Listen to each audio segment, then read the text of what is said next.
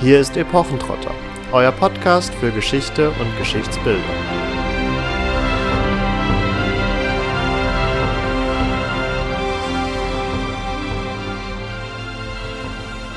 Hallo und herzlich willkommen zu Epochentrotter.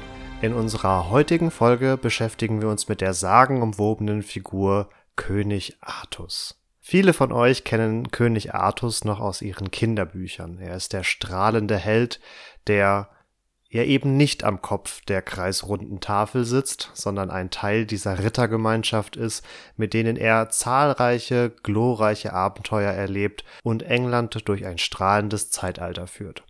Ihr kennt aber auch den etwas anderen Artus, den Artus, den ihr vielleicht aus Filmen kennt wie King Arthur, der Anfang der 2000er Jahre erschienen ist und uns ein vermeintlich historischeres Bild des legendären Königs von Englands zeichnet.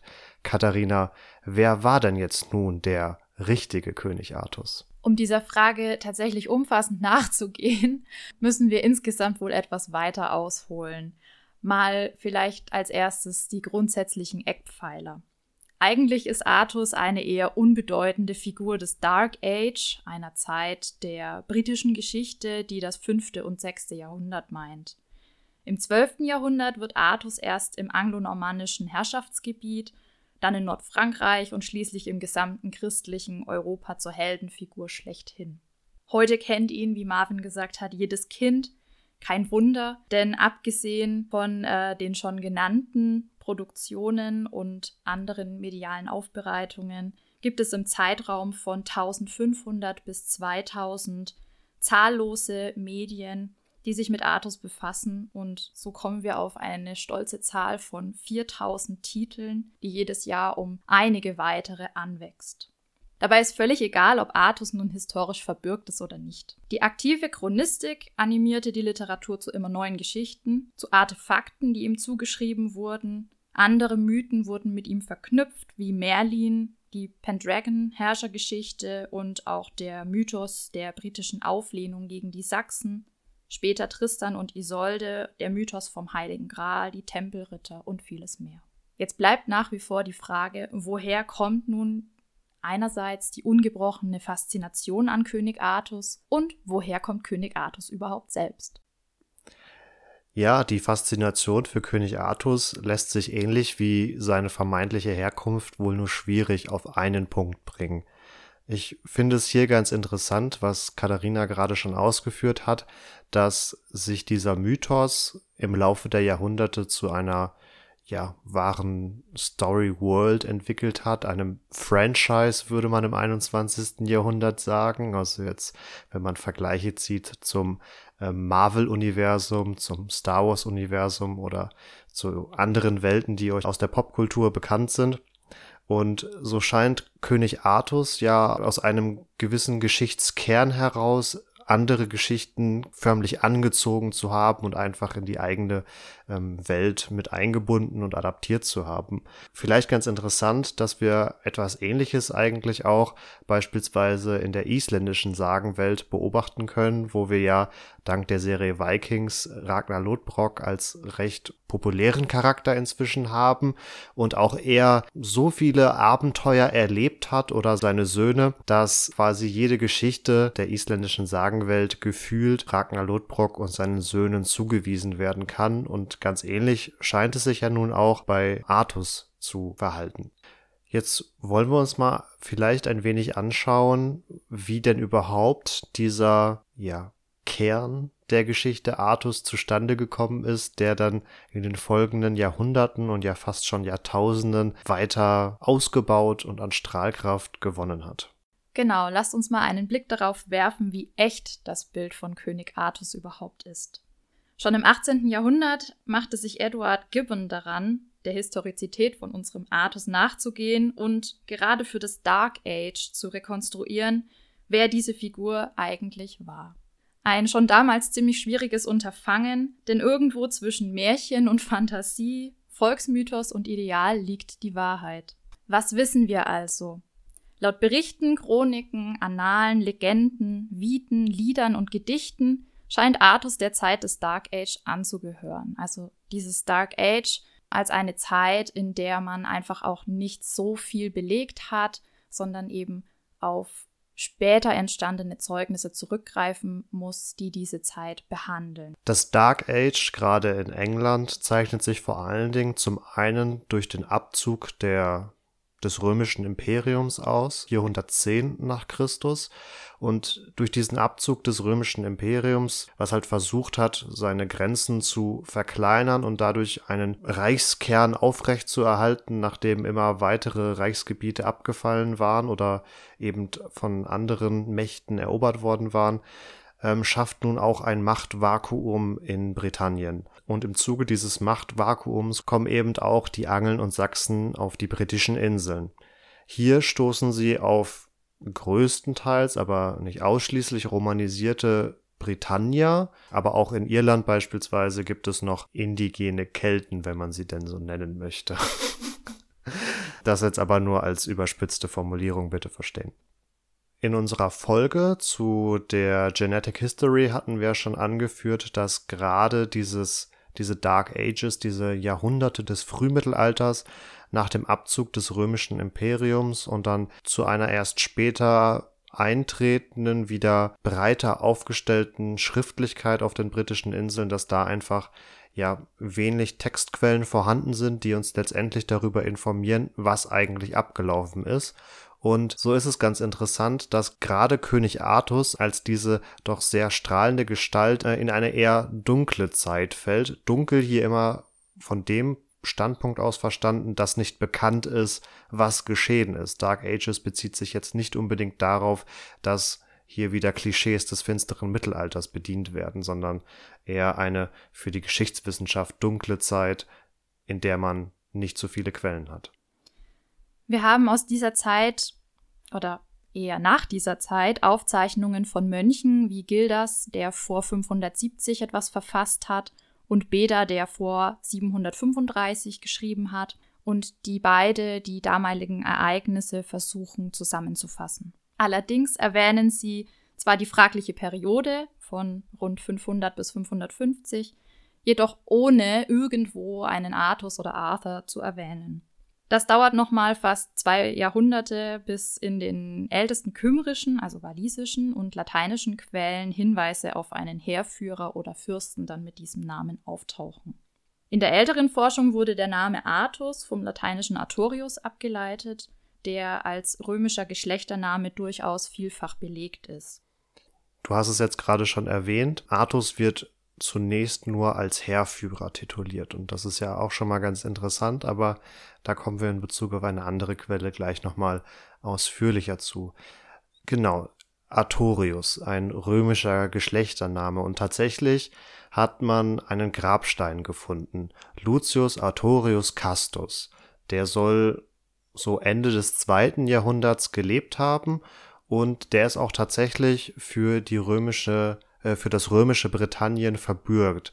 Er soll gar der Anführer der Sarmaten gewesen sein. Die Sarmaten wiederum waren ein nomadischer Reiterstamm, der aus dem Osten, also unter anderem Kaukasus, dann über die Nordküste des Schwarzen Meers in Richtung Römisches Reich gewandert ist und hier unter anderem im Zuge der Dakerkriege unter Kaiser Trajan ja nicht erstmals auftauchen, aber hier in einem, ich sage mal, größeren Kontext auftauchen. Und wie es für die Römer bis zu einem gewissen Grad üblich war, haben sie sehr gerne immer mit fremden äh, Völkern kooperiert im Sinne von, dass sie ihnen angeboten haben, Teil der Auxiliar, also Teil der Hilfstruppen zu werden. Und wenn man dann innerhalb dieser Hilfstruppen eine Dienstzeit von 25 Jahren abgeleistet hat, erhielt man dann auch das römische Bürgerrecht mit den damit verbundenen Privilegien. Also wir können nachweisen, dass auf den britischen Inseln Sarmaten, Sarmatenreiter stationiert waren und diese zeichneten sich schon in der Antike durch eine schwere Panzerung aus. Also es waren schwere berittene Einheiten, die eben von diesem Lucius Artorius Castus unter anderem kommandiert worden sind. Und da lag der Schluss natürlich nahe. Wir haben hier einen, einen römischen Offizier, der schwere Kavallerie Ritter, könnte man sagen, kommandiert. Und deswegen wird hier von einem Teil der Forschung immer gerne angenommen, dass das so ein wenig ja der Urnukleus, der Urkern der Artussage sein könnte. Ja, jetzt passt das Ganze natürlich super in den geografischen Kontext mit 180, 190 etwa Datierung herzlich wenig in den zeitlichen Kontext. Daher geht man mittlerweile tatsächlich eher davon aus, dass der Mythos keltisch-kümmerische Wurzeln hat. Und hier gibt es die Theorie, dass von walisisch Arth, was Bär heißt, und keltisch Arthos, die Namensbildung Artoviros, also Bärmann, entstanden ist und damit dann auch wieder, wie Marvin gerade schon erklärt hat, so eine Art hm, Benennung des herausragenden Kämpfers stattgefunden hat. In diesem Namenskontext spannend zu beobachten ist auch, dass ab der Mitte des 6. Jahrhunderts scheinbar plötzlich der Name Arthur oder Arthur prominent zu werden scheint. Und er findet unter anderem eine flüchtige Erwähnung in dem Epos I. Gododin, das um 600 nach Christus entstand, ein walisischer Epos, der zur Feier einer Schlacht zwischen den Briten und Sachsen geschrieben und publiziert worden ist. Und hier findet eben vielleicht erstmals ein Arthur, ein Artus Erwähnung, wobei hier eben aufgrund dieser Modeerscheinung fraglich ist, ob das schon ein Kind dieser Modeerscheinung ist oder ob es sich auf den vermeintlich echten Artus bezieht und auch da, ob dieser Namenstrend ein Vorbild hatte, eben in unserer gesuchten Sagengestalt, oder ob einfach die Namenskonstellation als solche gewisse Prominenz erfuhr. Ja, das lässt sich natürlich jetzt rückwirkend nicht mehr genau nachvollziehen, aber es liegt natürlich nahe, dass eine Bezeichnung der Stärke durchaus gewisse Popularität erlangt hat. Das kennt man ja auch aus anderen Kulturkreisen, dass da durchaus auch Attribute mitverwendet werden. Als aktiv Handelnder wird Artus das erste Mal bei Nennius in der Historia Bretonum erwähnt, die ist etwa um 820 entstanden. Hier ist von Schlachten gegen die Sachsen im 5. Jahrhundert die Rede, ganze zwölf an der Zahl, bei denen Artus Anführer der Briten gewesen sein soll. Diese Darstellung wirkt sich dann maßgeblich auf das Artusbild bis über das Mittelalter hinaus aus, denn mit dem walisischen Geschichtsschreiber Nennius war Artus nun in die klösterliche Geschichtsschreibung hineingeholt und damit Teil des Erinnerungswissens. Also wir sind ja im Mittelalter sehr christlich geprägt, insofern ist das hier wirklich so eine Initialzündung. Spannend ist dann, in welchem Kontext dieser Kriegsherr auftritt, in einer Zeit, die von Unsicherheit geprägt ist. Und genau hier jetzt tritt ein Held auf den Plan, der die Invasoren, also Sachsen und Angeln, aber auch Pikten und Schotten in Schach hält und vor der Ausbreitung in Britannien nochmals eine Ruhepause schafft. Nennius ist dabei natürlich wieder nicht der alleinige Urheber dieser Ausgestaltung, sondern ist beeinflusst von zahlreichen mündlichen, tradierten Erinnerungen aus dieser ganzen kümmerisch-keltischen Welt, die eben bis ins Dark Age selbst zurückreicht. Auch wenn wir uns weiterhin nicht sicher sind, ob Artus existiert hat, um das dann historisch nochmal einzubetten, sollte er als Heerführer existiert haben und den Vormarsch der Sachsen aufgehalten haben, dann ist es richtig, dass, wie du gerade schon erwähntest, das nur eine ja, zeitweilige Unterbrechung der sächsischen Invasion war. Wir haben ja beispielsweise in der Serie Last Kingdom, die im 9. Jahrhundert spielt, also so ungefähr 400 Jahre später, schon den Zustand, dass Wessex, was von Alfred dem Großen regiert wird, das letzte angelsächsische Königreich ist und eben jetzt die Dänen einfallen. Also ihr seht, dass gerade England immer wieder von neuen ja, Volkschaften, Stämmen, wenn man sie als solche bezeichnen möchte, besiedelt worden ist und hier eben nicht nur keltische vermeintlich Ureinwohner gesiedelt haben, dann die Römer, später Angeln und Sachsen und so weiter und so fort. Aber dass das dem Erfolg der Artussage letztendlich auch keinen Abbruch verschafft hat. In den bisher genannten Texten gab es noch keine Zusammenhänge der Artus-Geschichte, wie es dann später der Fall ist. Dennoch finden sich hier schon Bausteine, die später dann aus, die Ausgestaltung zum starken, kriegerischen, freigebigen und von christlichen Idealen geprägten Helden liefern. Ob es sich im Dark Age jetzt um einen Fürsten, Kriegs- oder Heerführer oder schlicht um einen Herrn gehandelt hat, lässt sich nicht mit Sicherheit rekonstruieren. Zum König jedenfalls wird Artus erst in dem um 1100 entstandenen Text Kalch und Olven und der um 1130 verfassten Vita des Gilders. Erster Text verbindet Artus zudem mit bestimmten Orten, Personal und Abenteuern, die dann später zum festen Repertoire gehören. Dass Artus schließlich auch noch in die Genealogie um Troja eingeschrieben wird, als Nachfahre von Aeneas, Brutus, Konstantin II. und Uther Pendragon, hat seiner Wirkmacht sicherlich auch nicht geschadet. Im Mittelalter spielt er in Europa jedenfalls eine sehr wichtige Rolle innerhalb der Literatur, die an ganz verschiedenen Höfen von Europa, also England, Wales, Frankreich, Deutschland und Norwegen entsteht, dort gefördert wird und auch sehr gerne gehört wird. Das lässt sich damit belegen, dass wir heute noch zahlreiche Überlieferungen von Werken haben, die deutlichen Artusbezug aufweisen. Nicht nur die Literatur schmückt das Bild von Artus weiter aus, sondern natürlich auch die bildende Kunst. Und hier gibt es heute noch vorhandene Fresken, zum Beispiel in Südtirol, im Schloss Rodeneck, die sind vom Anfang des 13. Jahrhunderts, oder auf Burg Runkelstein bei Bozen, die sind aus dem 14. Jahrhundert. Das ist außerdem auch ein Beleg, dass von den Höfen ein Übertrag in das bürgerliche Leben stattgefunden hat und hier auch auf Artus Bezug genommen wurde. Was jetzt schon etwas angeklungen ist, ist, dass es ganz unterschiedliche Ausformungen von dem Mythos um König Artus gibt. Also in einer keltischen Sage von Artus ist das Ganze zum Beispiel eingebettet in die Geschichte von Uther Pendragon, verbunden mit Merlin, dem Schwert Excalibur, dem Ort Avalon und Mordred als Person sowie einer Dreiecksbeziehung zwischen Artus, Guinevere und Lancelot. Das findet sich noch in den britischen Chroniken von Geoffrey von Monmouth, in der Historia Regum Britanniae, von der ihr vielleicht sogar schon mal gehört habt, und bei Was, einem normannischen Dichter, der am Hof von Eleonore von Aquitanien und Heinrich II. aktiv war. Er hat den Roman de Brut geschrieben und verbindet da die Geschichte Britanniens auch wieder mit dem Troja-Mythos. Später entstehen dann Werke wie Sir Gawain und Der grüne Ritter oder von Thomas Mallory Le Mort d'Arthur.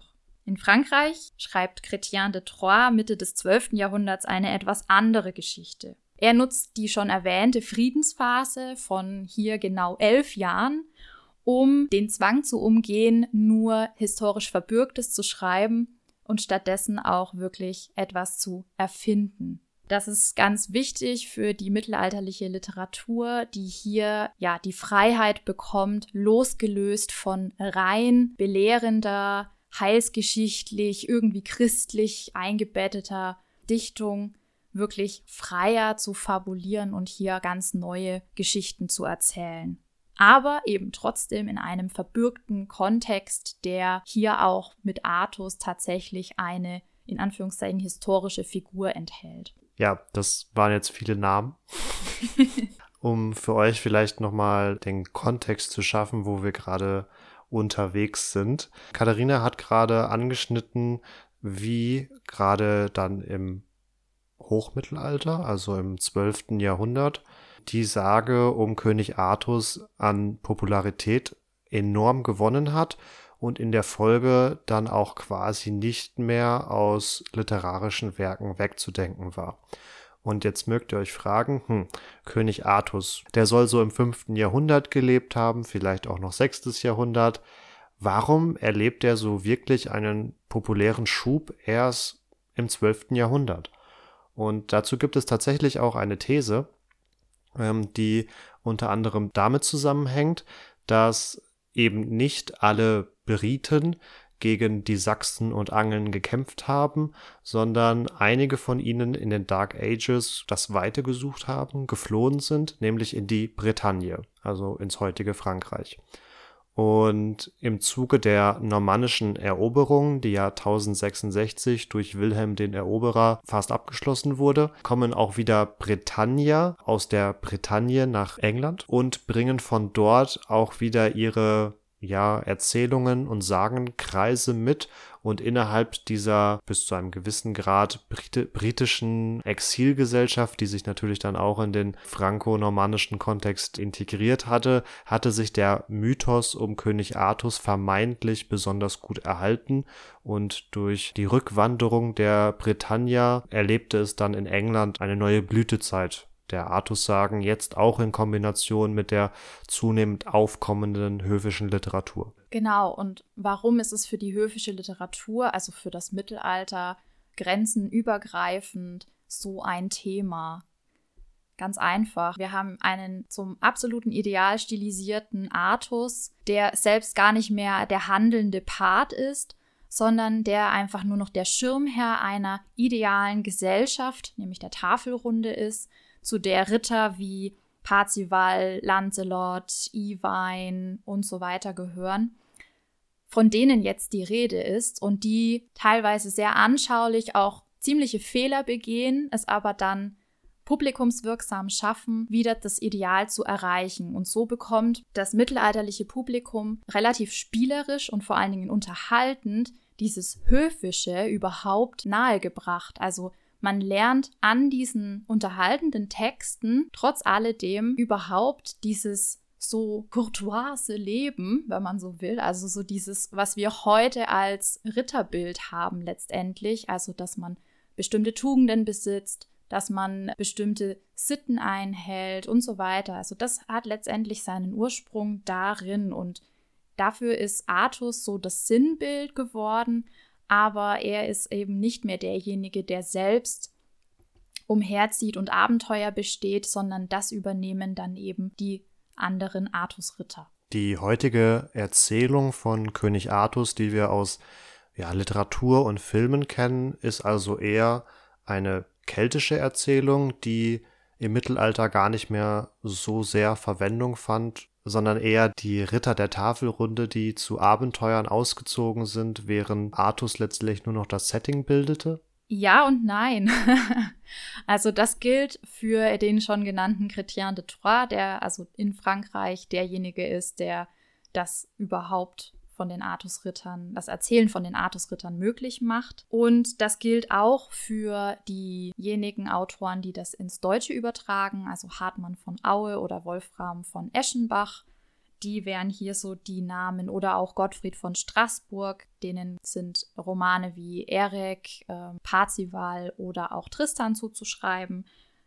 Von denen kennt man heute vielleicht ohne jetzt die Originale gelesen zu haben, doch noch das ein oder andere. Die Stoffe werden nach wie vor in verschiedenen Medien verarbeitet. Darunter sind Opern von Richard Wagner, der Tristan und Isolde zum Beispiel verwendet.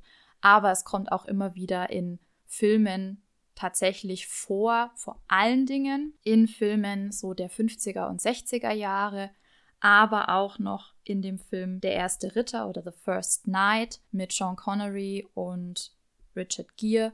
Da liegt der Fokus auch noch eher auf den dazugehörigen Rittern der Tafelrunde und weniger auf Artus, während in den neueren Adaptionen dann tatsächlich es so aussieht, dass man weggeht von der Tafelrunde und das hat man aber auch schon mit Werken wie Le Mort d'Arthur von Thomas Mallory oder auch später dann in ähm, Werken von Mark Twain und so weiter.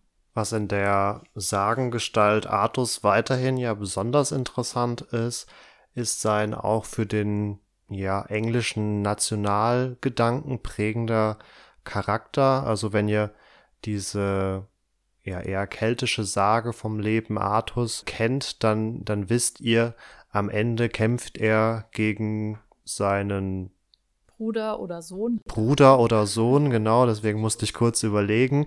Äh, Mordred, da ist ja, das variiert von Geschichte zu Geschichte auch immer ein wenig. Also jedenfalls Mordred als sein Antagonist und Endgegner.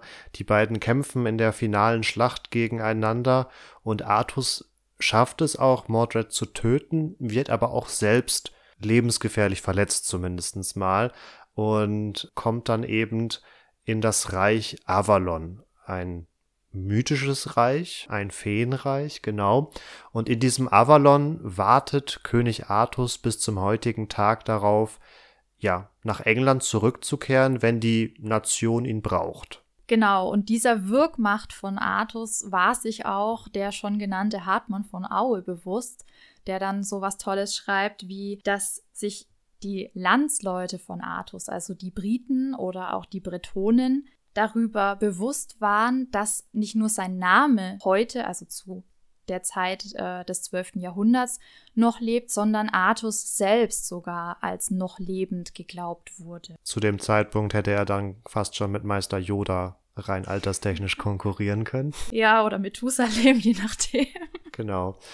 Aber wie du gerade schon ausgeführt hast, und das finde ich ja durchaus sehr interessant, ist der Umstand, wie zum einen Artus ja eben für diesen britischen Nationalgedanken von Bedeutung ist, aber auch im europäischen Mittelalter eine Strahlkraft in die Literaturszenen jeder Nation, wenn man denn hier schon von Nationen reden möchte, entwickelt hat. Also mit Chrétien haben wir einen französischen Autor mit Hartmann von Aue und Wolfram von Eschenbach dann, wie die Namen schon vermuten lassen, deutsche Autoren, die dem einen oder anderen ja vielleicht auch noch aus dem Germanistikstudium bekannt sind. Warum hat sich in Deutschland keine Sagengestalt dieser Wirkmacht entwickelt? Oder haben wir vielleicht eine Sagengestalt, die das Potenzial gehabt hätte, aber eben aus welchen Gründen auch immer dann nicht so zum Zuge kam? Ja, das ist eine gute Frage. Und hier ähm, kann man sicherlich den ein oder anderen nennen. Und gerade das 19. Jahrhundert und dann später natürlich auch Anfang des 20. Jahrhunderts ähm, die Nationalsozialisten hätten das sicherlich gerne gehabt, einen germanischen Helden zu etablieren, auf dem so ein Volksmythos wie bei Artus gründet oder wie auf Karl, also Karl dem Großen für die Franzosen tatsächlich, die hier wirklich als so eine Art Urvater stilisiert werden. Man hat das mit Dietrich von Bern versucht. Allerdings hat man hier schon die Problematik, wie kriegt man den ins Germanische rein. Der spielt zwar in verschiedensten Heldenepen eine Rolle, Hauptrolle oder Nebenrolle, sei dahingestellt, aber er hat nicht diese Eigenschaften, die jetzt ein Karl der Große oder ein König Artus aufweist. Also er ist lang nicht so als ideal stilisiert und war auch nicht so bekannt. Vor allen Dingen nicht über die Grenzen hinweg, die man dann ja doch hat vom geografischen her.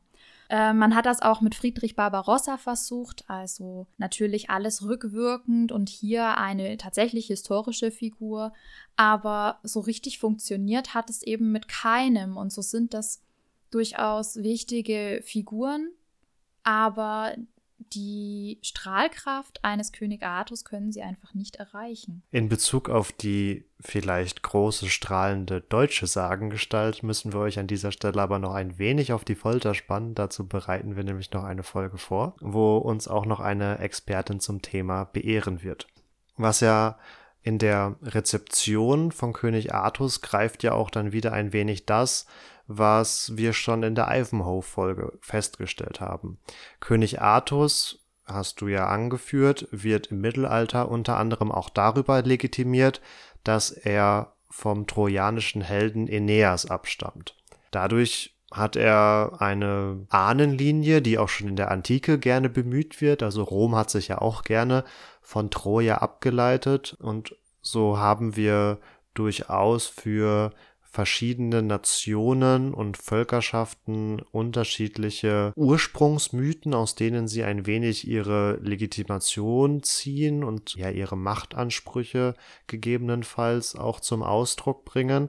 Im konkreten Fall König Artus greift das aber dann tatsächlich auch wieder eben mit dem, was wir schon hatten, dass ja auch König Artus in den amerikanischen Mittelalterfilmen recht prominent war. Darunter sind die Ritter der Tafelrunde von 1954, eben auch mit Robert Taylor, der schon Ivanhoe, der Schwarze Ritter, gespielt hat und so auch hier wieder fungiert in der Rolle, dass sich das moderne Amerika des 20. Jahrhunderts über eine besonders ruhmvolle, prächtige, mittelalterlich englische Vergangenheit legitimiert. Ja, hier noch ergänzend ein Punkt, der jetzt da, glaube ich, auch ganz gut rauskam. Für den britischen Entstehungsmythos, der auf König Artus fußt, ist festzuhalten, dass es wirklich gewachsen ist. Also und zwar über wirklich Jahrhunderte und das rückwirkend aus dem 19. oder 20. Jahrhundert heraus vorzunehmen, kann eben, äh, wie man sich vorstellen kann, so gar nicht funktionieren. Was ich gerne noch ergänzen würde, ist, wir haben im 14., 15. Jahrhundert im Norden tatsächlich eine regelrechte Artusmanie, die man feststellen kann ähm, die dann in sowas Schönem resultiert wie Warnungen von einem Mönch, der dann aufschreibt, man soll doch um Himmels Willen äh, endlich davon ablassen, diese Texte zu lesen und zu hören und die Geschichte von König Artus weglassen und sich wieder auf die christlichen Texte fokussieren. Im Norden von was? Im Norden von Europa. Das resultiert auch darin, dass Fernhändler im südlichen Ostseeraum äh, sich selbst in den arthurischen Kosmos einschreiben. Sie gründen sogenannte Artushöfe, die prachtvoll mit pseudo-arthurischen Objekten ausgestattet werden. Also völlig egal, ob das irgendwie wirklich Artus gehört hat. Man schreibt es ihm zu und schreibt sich dadurch eben in die arthurische Geschichte ein und sie bezeichnen ihren gefährlichen Fernhandel dann tatsächlich auch als sogenannten Aventürehandel in Anlehnung an die gefährlichen Abenteuer der Artusritter. Also hier tatsächlich schon eine Rezeption bürgerlicher Schichten eines eigentlich eher adligen Kosmos. Ja, in England hat man es dann, dass König Edward III. versucht hat, 1344 bei einem Turnier die Tafelrunde wiederzubeleben und äh, unter seiner Führung, also er quasi als König Artus, wieder ins Leben zu rufen. Und ja, Artus wird auch in einer Chronik dann zum Vergleichsbild für ihn verwendet. Also es hat seit König Artus niemand so Tolles gelebt wie König Edward III. Und das ist was, was findet man schon lange vorher. Also jemand ist so toll wie Artus und vorher und nachher gab es nie wieder jemanden, der genauso toll war. Das ist wirklich so eine Art Topos geworden. Am habsburgischen Kaiserhof Maximilians I. verkleidet man sich für Turniere nach arthurischer Sitte. Wir hatten das schon mal in anderen Folgen angesprochen. Es gab dort auch eine Tafelrunde und Romane, die Maximilian dann im Sinne von König Artus präsentieren, ihn damit auch mit den gleichen Tugenden und Idealen aufladen wie eben der sagenumwobene britische König Artus. Das Ganze gipfelte in einer großen Bronzestatue, die Maximilian für sein Grabmal extra anfertigen ließ. Es steht heute noch in der Innsbrucker Hofkirche und ist durchaus recht imposant. Ich stand schon mal davor. Das unterstreicht ja auch den Punkt, den du zwischendurch schon erwähnt hattest oder gerade jetzt auch in Bezug auf die vielleicht deutsche vorhandene Sagengestalt zutrifft. Durch bestimmte unglückliche Quellenverwendung sind wir jetzt schon öfters auf die maximilianischen Turniere zu sprechen gekommen. Und wenn er als zwar jemand dem Mittelalter schon Außenstehender, aber noch sehr zeitlich nahem eben sich auf den englischen Artus beruft und eben keinen deutschen Herrscher, keine, keine deutsche Idealfigur wählt, um sich mit dieser ja, gleichzustellen, zu identifizieren, sich als diese zu verkleiden, zeugt das zum einen wieder von der Wirkmacht Artus, aber auch davon, dass offensichtlich im deutschen Raum etwas Vergleichbares einfach nicht vorhanden war. Falls ihr euch jetzt fragt, ob es auch jemanden gibt, der etwas kritischer König Artus bewertet hat, dann lautet die Antwort ja, tatsächlich. Miguel de Cervantes ähm, hat so einen kritischen Blick auf die britischen Chroniken und Annalen, also gar nicht auf die daraus folgende Literatur, sondern tatsächlich auf das eher ursprünglichere und berichtet dementsprechend auch in seinem Don Quixote von 1605 oder 15 davon in eher negativer Weise und verkehrt ja auch das Bild des Ritters mit seinem Don Quixote ins absolut ironische. Don Quixote oder Don Quixote, je nachdem, steht damit aber auch relativ gut wieder in seinem zeitlichen Kontext, in der Satire auf jeden Fall eine gewisse Hochkonjunktur erlebt hat. Es gab sie auch in Teilen schon vorher, aber gerade im späten 16. und dann auch im 17. Jahrhundert gewinnt das Humoreske doch nochmal stark auch an Bedeutung. Ja, im Mittelalter gibt es tatsächlich auch im deutschsprachigen Bereich einen Autor, der nennt sich Der Stricker, also auch eine Art Pseudonym. Und ja, er führt diese Idealität des Artushofs und auch von König Artus so ein Stück weit ad absurdum. Allerdings kann man hier nicht von einer Satire sprechen, höchstens vielleicht von einer Art Parodie, die dann auch noch in einem sehr ähnlich betitelten, zeitlich daran anschließenden Roman wieder zurückgenommen wird von einem anderen Autor. Also hier ist so eine Art Konflikt entbrannt in der Dichterszene, wenn man so will. Also, dass da einer gezeigt hat, was an der Idealität nicht funktioniert und wo auch so eine Art Handlungskonflikt oder Handlungsunfähigkeit daraus tatsächlich resultiert. Aber das wurde versucht dann wieder zu revidieren und man ist dann eher wieder zum vorherigen zurückgekehrt. Ja, schauen wir doch mal noch auf die etwas jüngere Vergangenheit. Wir haben schon ein paar äh, mediale Aufbereitungen angesprochen und können hier sicherlich das Artusbild noch ein bisschen weiterzeichnen. Ja, wir hatten unter anderem erwähnt äh, die Ritter der Tafelrunde von 1954 mit Robert Taylor, der unter anderem eben entstand, weil Ivanhoe so erfolgreich war. Und hier ist ganz interessant zu beobachten, wie der keltische Mythos von Artus, wie er zum König wird, indem er eben das Schwert aus dem Stein zieht und von Merlin angeleitet wird, wie dieses äh, frühmittelalterliche Setting in das doch eher hoch bis spätmittelalterliche Mittelalterbild etwas doppelt gemoppelt, ich weiß, ähm, der 50er Jahre hineintransportiert wird. Also hier zeigt sich ganz gut, wie dieser Stoff von Artus jeweils gerne genommen wird, aber dann immer nicht unter eben diesem Frühmittel oder nicht innerhalb dieses frühmittelalterlichen Settings, sondern das jeweilige zeitgenössische Bild, also ähm, verwendet und über das Setting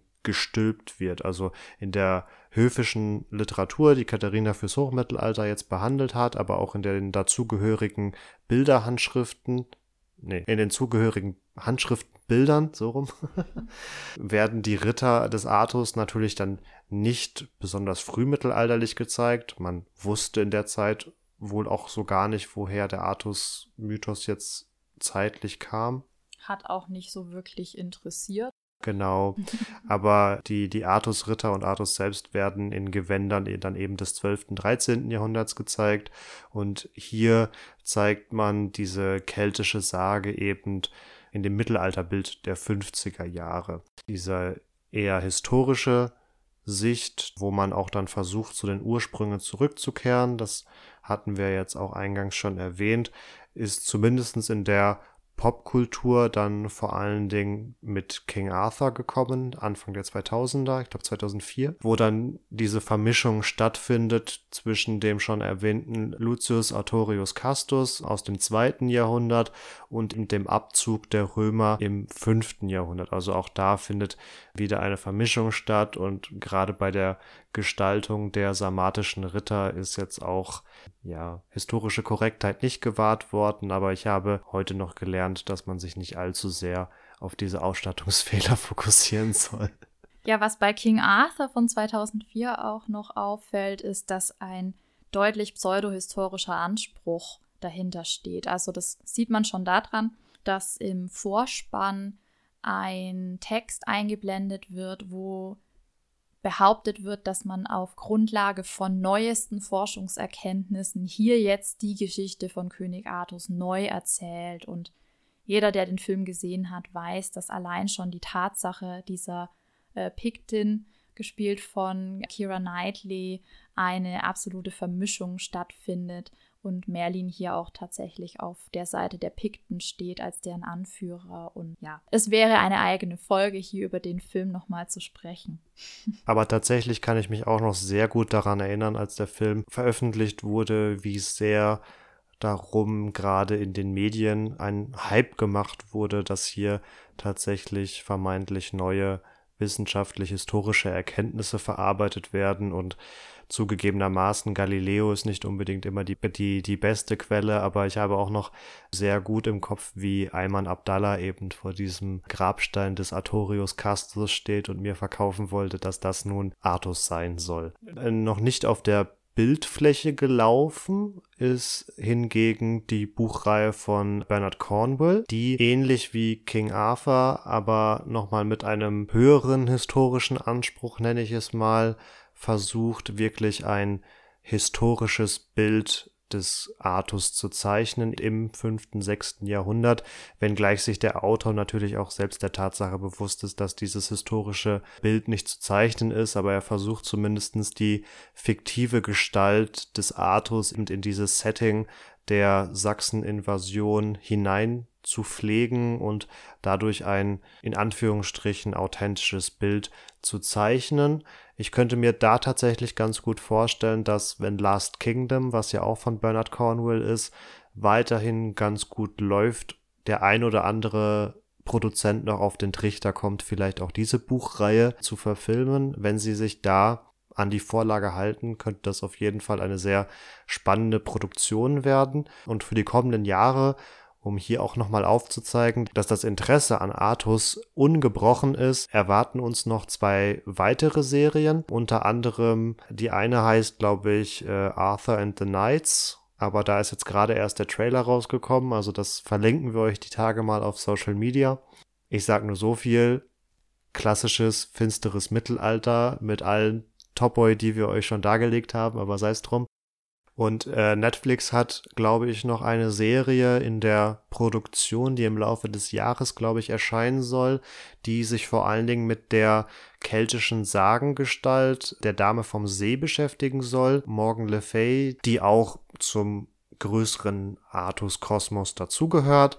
Und darüber hinaus haben wir noch einen Film, der eigentlich schon längst hätte publiziert werden sollen aber jetzt von Corona noch nicht auf den Markt gekommen ist. Das war, ich glaube, er heißt nur The Green Knight. Ja, genau, aber er basiert eben auf der Buchvorlage aus dem ja, grob mittelalterlichen Kontext Sir Gawain and the Green Knight. Und ähm, es gibt schon eine Verfilmung von, ach, äh, von 1800, von 1984 äh, namens Sword of the Valiant, The Legend of Sir Gawain and the Green Knight. Also ihr seht, es stehen uns noch einige, ja vor allen Dingen Filmproduktionen ins Haus. Und äh, auch wenn wir jetzt in dieser Folge vielleicht nicht so viel über die moderne Medienrezeption von König Artus gesprochen haben, wird uns hoffentlich, und so denke ich, diese Folge in Zukunft noch als gute Grundlage dienen, indem wir mal natürlich nur überblicksweise behandelt haben, woher König Artus als vielleicht historische Gestalt, aber vor allen Dingen als Sagengestalt kommt, nämlich wenn wir uns dann eben nochmal ausführlicher mit den genannten Adaptionen des 21. Jahrhunderts beschäftigen werden, sobald sie eben auf den Markt gekommen sind. Abschließend vielleicht noch der Hinweis, es gibt König Artus auch aufbereitet für Kinder. Vielleicht erinnert sich der ein oder andere noch aus seiner eigenen Kindheit an Filme wie Die Hexe und der Zauberer, in denen die Königswerdung von Artus erzählt wird und der Fokus auf Merlin dem Zauberer liegt oder an das magische Schwert, Produktion von Warner Brothers, in dem die Tochter eines Artus-Ritters die Hauptrolle spielt und das Schwert Excalibur zu Artus zurückbringt als äh, Sons of Anarchy-Fan soll natürlich noch äh, The Legend of the Sword mit Charlie Hunnam eine Ehrennennung finden, auch wenn das so fantasy-lastig ist, dass wir uns jetzt nicht weiter damit behandelt, äh, befassen werden. Ja, nicht zuletzt durch die genannten medialen Adaptionen lebt König Artus nunmehr seit rund 1500 Jahren in unseren Köpfen fort und tut dies sicherlich auch noch die nächsten 1000 Jahre. Eine optimistische Einschätzung. Aber ja, ähm, doch damit vielleicht erstmal genug. Wie schon erwähnt, es war nur ein Überblick, ein Ritt durch die Jahrhunderte und auf den einen oder anderen Aspekt werden wir sicher nochmal zu sprechen kommen. Nennt uns gerne in den Kommentaren eure liebste Artus-Adaption, kommt mit uns ein wenig ins Gespräch und wir würden uns freuen, wenn ihr auch in der kommenden Woche wieder mit dabei seid. Bis dahin könnt ihr uns auf Social Media folgen. Facebook, Instagram und YouTube jeweils unter Epochentrotter zu finden. Und wir wünschen euch noch eine ganz schöne Woche bei hoffentlich schönem Sonnenschein. Macht's gut!